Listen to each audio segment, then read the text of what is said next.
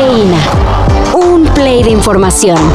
Titulares nacionales, internacionales, música, cine, deportes y ciencia en 5 minutos o menos. Cafeína. Quienes vivan en la CDMX lo pueden confirmar. Casi todo mundo anda con tos y mocos. La razón es simple, pero preocupante. En las últimas semanas, en la capital del país se ha reportado un incremento importante en la concentración de partículas suspendidas en el aire, gracias a la incómoda combinación del aire frío y aumento en la radiación solar.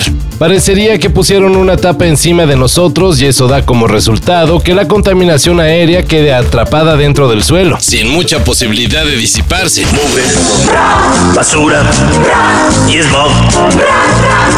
Yo les canto con amor. ¿Y por qué no hay contingencia ambiental? Ah, pues esa... Pues esa es una muy buena pregunta. Ya muchos han terminado por aceptar que el caso de Yasmín Esquivel quede impune. Pero aún así se trata de limpiar la imagen. Digo, probar su inocencia de las acusaciones de plagio que hay en su contra. Nadie había ido y que no había firmado y que la tesis era de su autoría.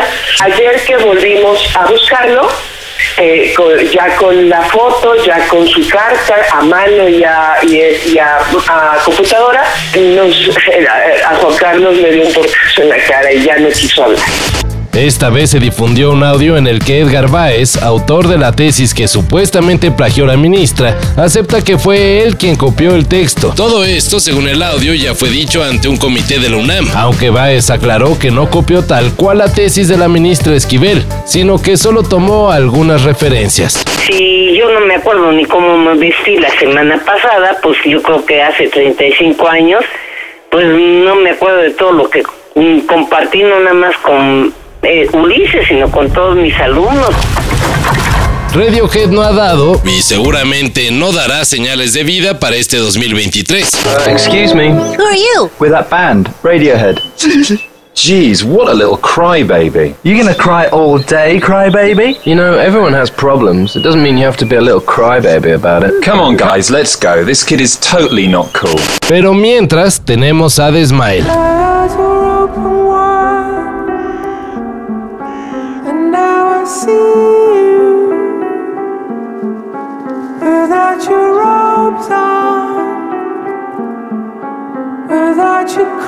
La banda conformada por Tom York, Johnny Greenwood y el baterista Tom Skinner vendrá a México en junio. The Smile presentará su aclamado disco A Light for Attracting Attention en el Auditorio Nacional. Los boletos estarán a la venta al público general el 3 de febrero, pero antes habrá preventa y es el 2 de febrero.